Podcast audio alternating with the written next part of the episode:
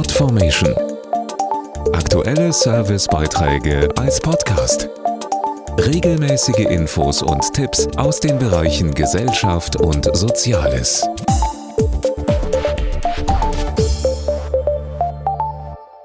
Jetzt jährt er sich bereits zum zehnten Mal der Beginn des Bürgerkriegs in Syrien im März 2011. Er hat vielen Menschen die Lebensgrundlage geraubt und lässt der Wirtschaft auch keine Zeit, sich zu erholen.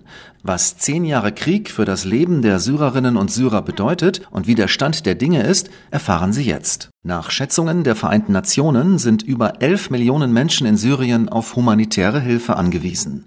Rund 80 Prozent der Bevölkerung leben in Armut, erklärt Manuela Rosbach von Aktion Deutschland hilft, dem Zusammenschluss von über 20 Hilfsorganisationen für weltweite Not- und Katastrophenhilfe. In Syrien wächst gerade eine Generation heran, die nie ein normales Leben führen konnte.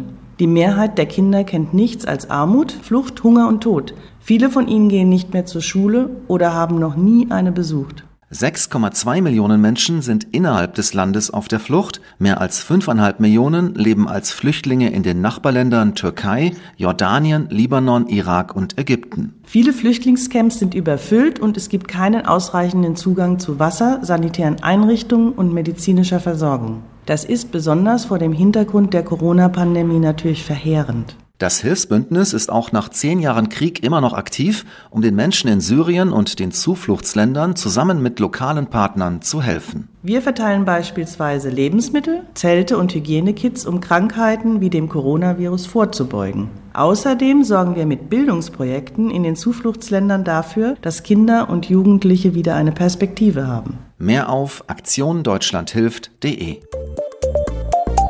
Podformation.de Aktuelle Servicebeiträge als Podcast.